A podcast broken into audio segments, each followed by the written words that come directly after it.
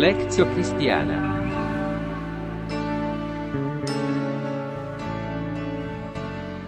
Oi pessoal, me chamo Eleni e está começando mais um Lectio Cristiana. Essa semana com uma particularidade exemplar da Bíblia. Livro de Tobias, ou simplesmente Tobias.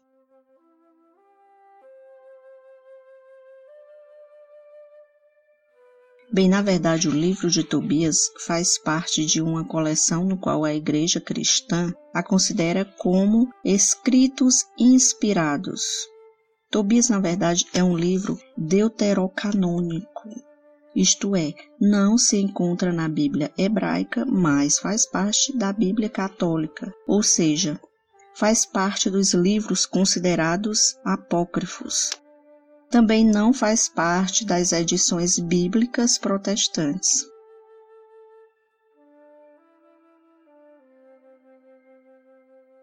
O livro de Tobias é uma obra meramente histórica.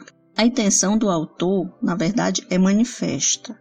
Quiseram servir-se de elementos históricos conhecidos como uma moldura na qual inseriram, sob uma forma concreta, ensinamentos religiosos. Os fatos verdadeiros ou mais ou menos fictícios, embelezados, poetizados, são, portanto, apenas um modo de apresentar uma ideia. Nesse livro, lemos o que se pode chamar de narrações episódicas ou literatura edificante. Foi escrito em aramaico na metade do século II a.C. O texto primitivo só nos foi conservado em versos gregos e latinos, que por suas vezes discordam entre si, como indicam as variantes nas notas do texto. A história de Tobias tem uma grande importância religiosa.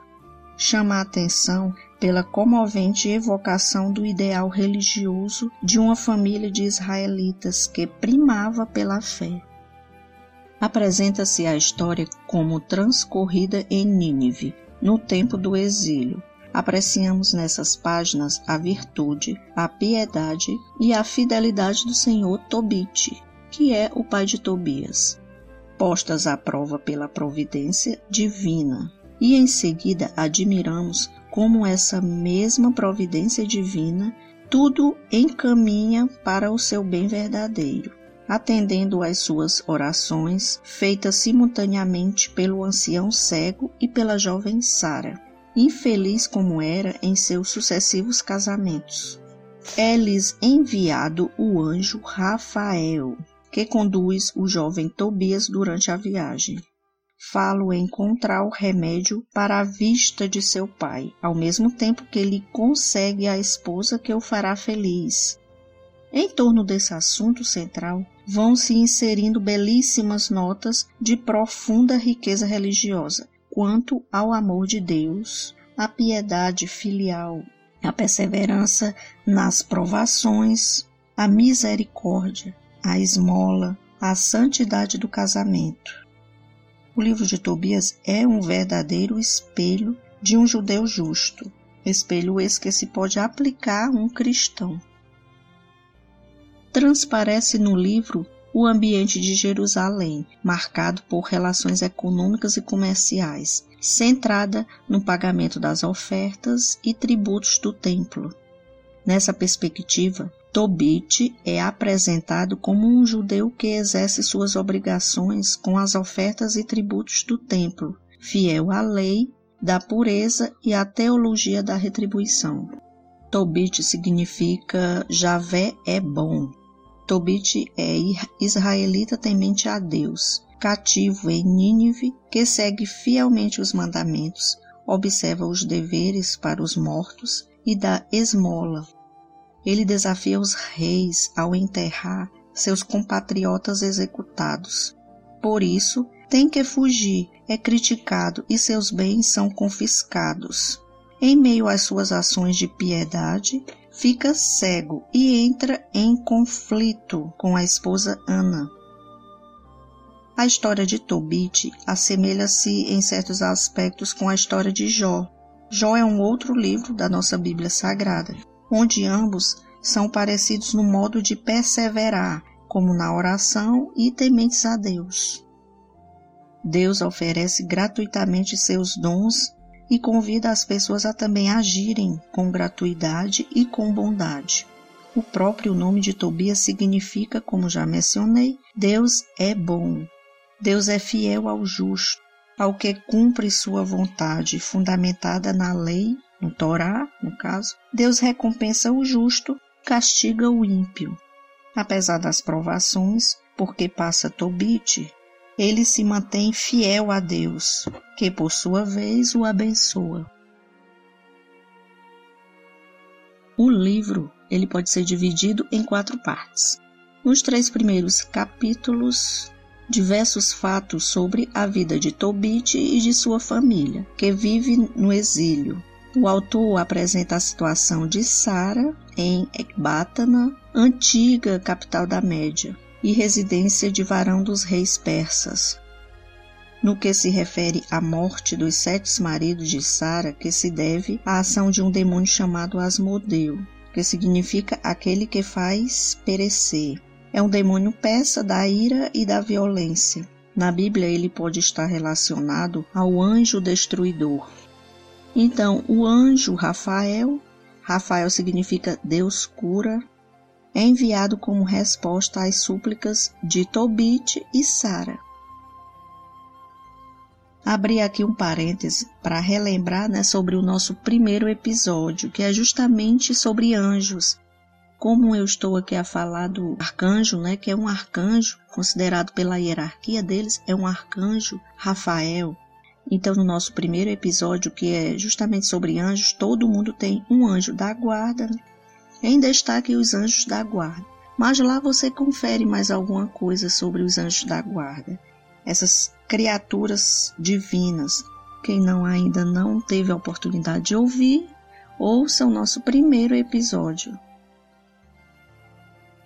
Então continuamos do quarto ao nono capítulo. Se refere à viagem de Tobias.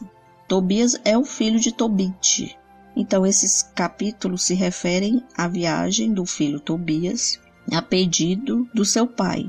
O filho vai à cidade de Ecbatana para resgatar um dinheiro do pai. Este aconselha o filho a levar alguém junto com ele. É aí que se destaca a figura do anjo Rafael. O anjo Rafael, sem se identificar, o acompanha.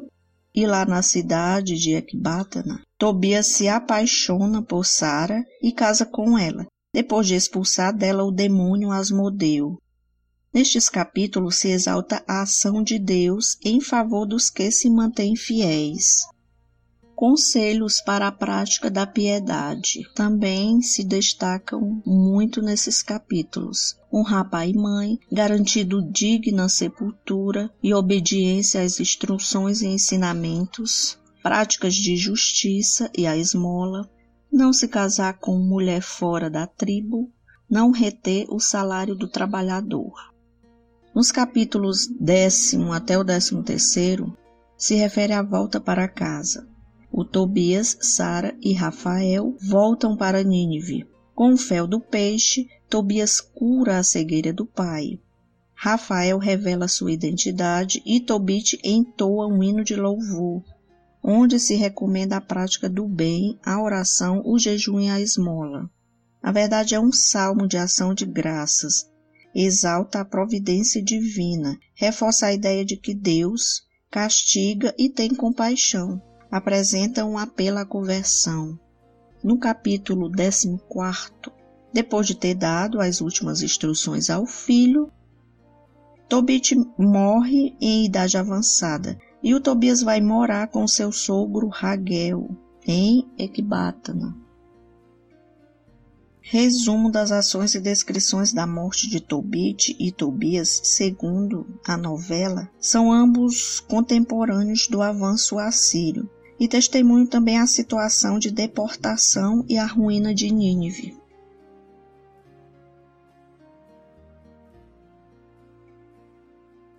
E aqui, pessoal, encerra o nosso conteúdo desta leitura cristã.